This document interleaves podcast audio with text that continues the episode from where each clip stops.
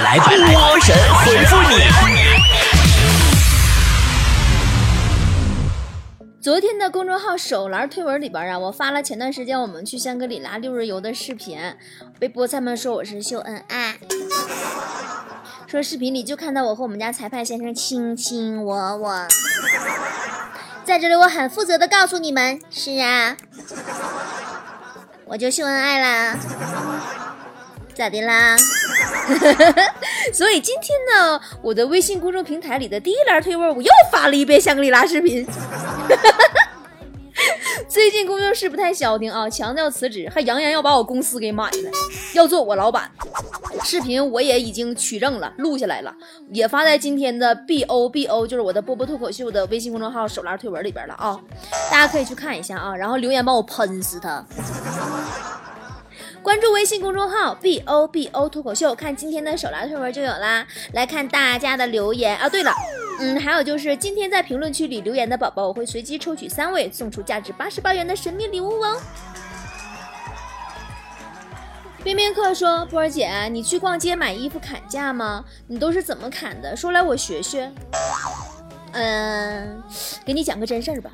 有一回呀，我去买衣服，老板开价五百九十九。我跟人说，我就带了七十，怎么办？老板说那好吧，七十卖给你。然后我拿出一张一百的给老板找，老板接过钱特别豪气，说一百找不开呀，要不你再拿一件啊？当时我整个人都不好了。绿豆说和女朋友热恋期坐公交有说有笑，结果旁边一个铁塔般的汉子踩住了我的脚，我立刻说大哥你不小心踩我脚了。那大哥倒也挺耿直，说啥叫不小心啊？我是故意的。看到你们这种出门秀恩爱，我生气。哎，大哥的内心受到了冲击。还好我平时不坐公交，要不然我跟我们家裁判先生脚丫子都被铁塔踩掉了。我是我的神说，我在微信发了条动态，打工十年了，我什么时候才能当回老板呀？一个微友开始给我介绍微商。把他们的产品效果、盈利截图啊、职位层次啊，一五一十的讲解给我听。就这样，我花六百块钱就成为了他们组织的董事长。那你赔了，你来我这《资本论》做新零售啊，一百九十九你能当女王。大宇说，开着几十万的车，哼着小曲儿，走走停停的，看见以前喜欢的女神。嗯，在公交车站等车，我故意把车停到他面前，打开车门后，大喊大声的叫他说：“要不要上来呀？我载你一程。”不仅你猜他怎么说？他说：“不好意思啊，我要去的地方你这路公交车不到。”熊小姐说：“波姐，我二十岁，体重一百八，人家都说年纪轻好减肥，为什么我减肥总是失败？”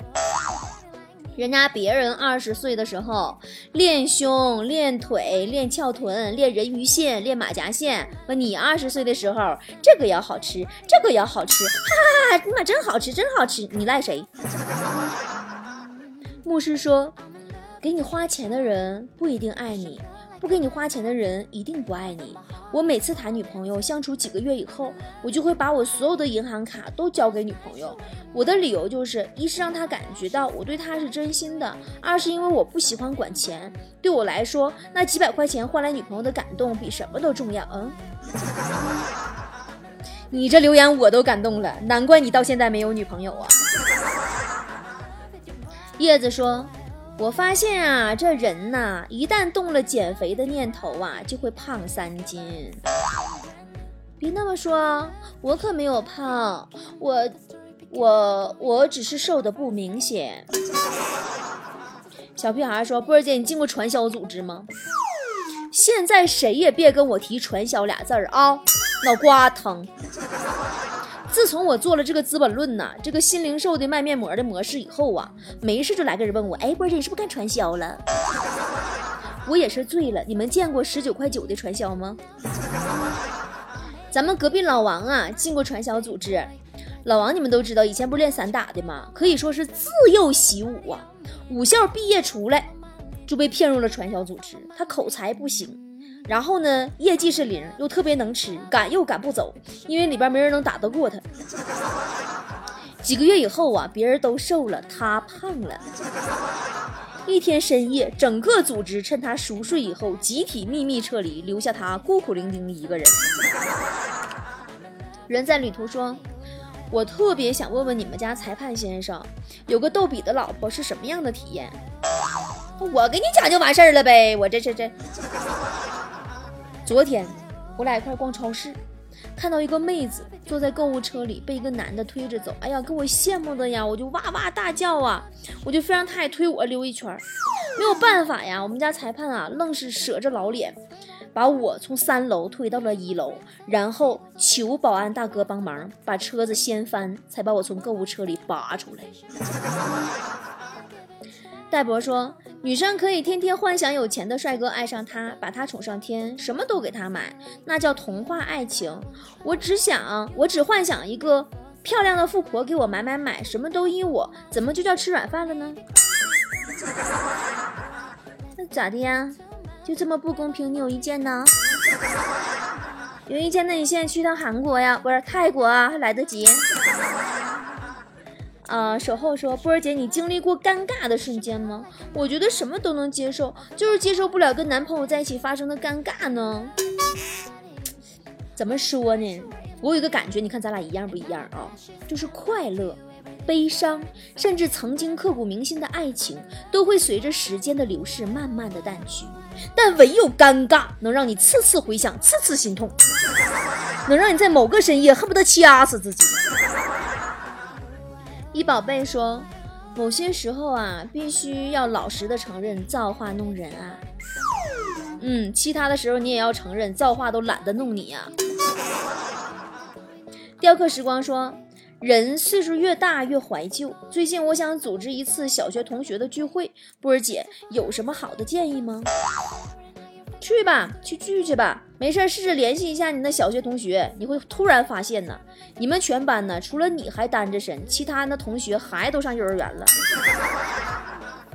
达子说：“我妈没事就絮叨我，你都多大了还不做点事儿？”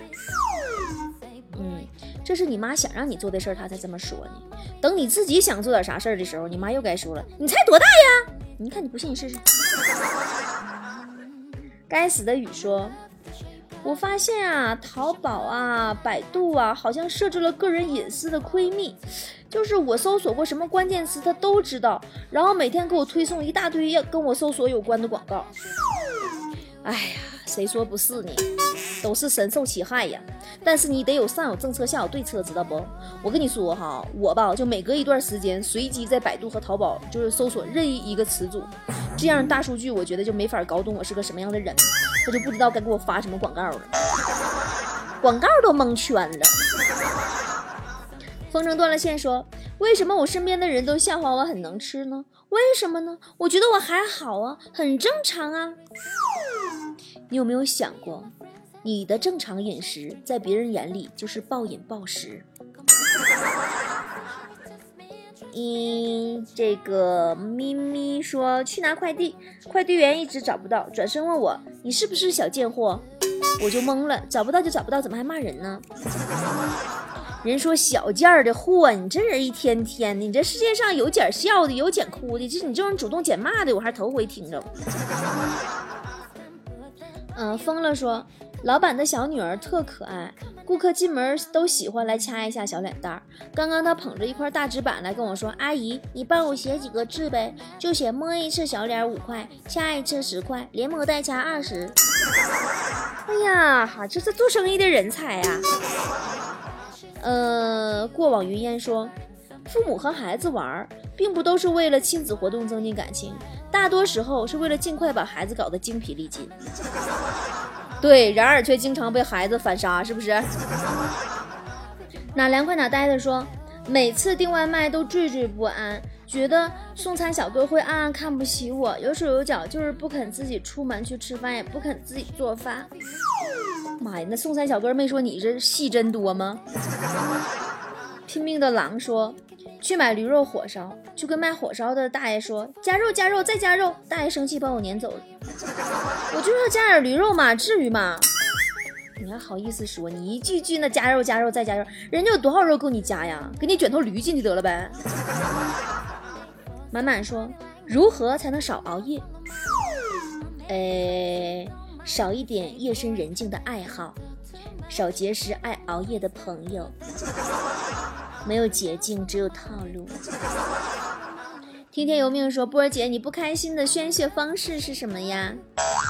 说来奇怪哈，小的时候不开心，宣泄情绪的方式呢，往往是大哭大闹；十几岁的难过呢，是拉着朋友去倾诉，写大段的文字发表在自己的动态上；而成年人难过的表达方式只有一种，那就是沉默。当然说这些，我并不是说我现在是成年人，我现在。我我还没有长大，我现在的方式就是大哭大闹。呃，一起走过说，波儿姐，我想跟我妈开通淘宝亲情账号，你说我妈能同意吗？你这个我也没有招儿，我试过，我问过我妈，我说妈，咱俩开淘宝亲情账号啊？我妈说别，咱俩没那么亲。阳光说，我已剪断我的发，剪断了牵挂，波儿姐送我首歌呗。你剪断你的发，剪断了牵挂，看起来像个四十岁的大妈，行吗？小样说，老公看到我拿纸板夹夹头发，问我为什么一天到晚用那个东西夹头发。我说可以让我的头发变直变长啊。然后他什么都没说就走了。这男人真的好奇怪，夹头发他也问。哎妈，那你可加小心吧！你老公过几天呢，再因为想用这个方法把自己身体的某个部位变直变长，再给自己给烫了。远山在落雪说：“波儿姐问你个问题，说林俊杰、潘玮柏、罗志祥三人长途跋涉特别累，现在有一辆共享电动车，请问谁可以骑？”罗志祥呗，因为小猪佩奇吗？这个问题还有后续，你知道吗？就还有这么问：三人长途跋涉特别饿，现在有一份金拱门的全家桶，请问谁可以吃？林俊杰吗？因为识时务者为俊杰吗？问，请问周围一有新鲜事儿，他们三个谁会先发现？潘玮柏吗？因为微博随时发现新鲜事啊。好冷啊！致命的冷说：“我昨晚做梦梦到我爸爸出轨了，不要我和我妈了，什么意思啊？不会是我爸真的出轨吧？”没事啦，别想那么多，梦都是反的，也许是你妈妈出轨了呢。我曾经看过个做梦的段子啊，说说小猪从噩梦中惊醒。哭着对妈妈说：“妈妈，妈妈，我梦见自己长大后成了水手，可是我不喜欢当水手。”猪妈妈就安慰他说：“不要怕，孩子，梦都是反的。”果然，水火是反的，小猪后来当了火腿。这个是不是也好冷？小伟哥说：“我近视八百多度，明天要视力检查，背视力表背了好久，全背下来了。老天保佑我明天一定要过啊！”呃，你呢也别太乐观。明天你会发现呢，检查的时候虽然你视力表都背下来了，但你的问题是看不清指视力表的那根棍儿。神灯阿拉丁说：“第二杯半价的悲伤是单身狗的孤独。”嗯，只有单身狗才会觉得第二杯半价是孤独哦，单身猪不会，他们两杯都可以喝掉。三说和小外甥玩扑克，我跟他说，这把你要是能赢，我家里东西任你拿一件。没想到他真的赢了，在屋里走了一圈，拿起我的手机看了看，没兴趣，去捧起我的电视机，捧不起来，最后走到我老婆面前说：“跟我走，舅舅把你输给我了。”那你告诉他呀，你说不行不行，我老婆不是东西。呃，张哲说。刚才买水果，问老板这水果甜不甜？老板教育我一番，说这个问题就跟你问男朋友爱不爱你一样啊，一点意义都没有。你见过哪个老板说不甜的？你见过哪个男朋友说不爱的？你拿个柠檬，我都会跟你说甜，你信不信？那厉害了，这应该是知名情感博主加水果摊老板啊。好啦，今天神回复就到这里啦。明天我们要进山去把上次云南助学公益活动的时候，大家捐给宁浪山区孩子们的钱和物资都送到孩子们手里啦。明天的节目呢，我有可能会更新，有可能不更新，更不更新就看山里信号咋样了啊。要不要赌一把山里信号好呢？明天见喽。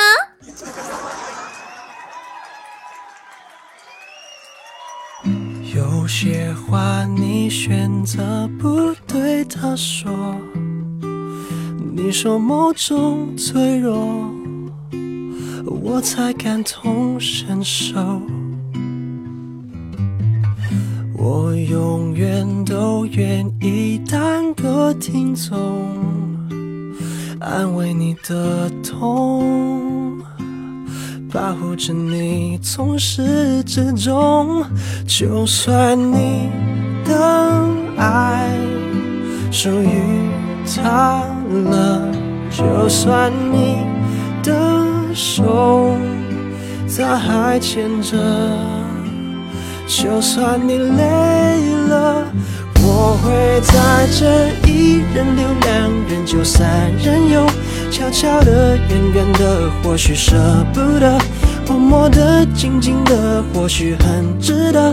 我还在某处守候着，说不定这也是一种幸福的资格。至少我们中还有人能快乐，这样就已足够了。些话我选择保持沉默，别把实话说破，隐藏我的寂寞。你的情绪依然把我牵动。躲在你心中角落的心事，我能懂。就算你终于他了，就算你的手他还牵着，就算你累了。我会在这一人留两人就三人游，悄悄的、远远的，或许舍不得；默默的、静静的，或许很值得。我还在某处守候着，说不定这也是一种幸福的资格。至少我们中还有人能快乐。这样就已足够了。不知道，不知道，不知道，为什么，为什么我的爱，我的爱还留不住你的离开，却总在等待着你回来。一人留两人就三人游。悄悄的，远远的，或许舍不得；默默的，静静的，或许很值得。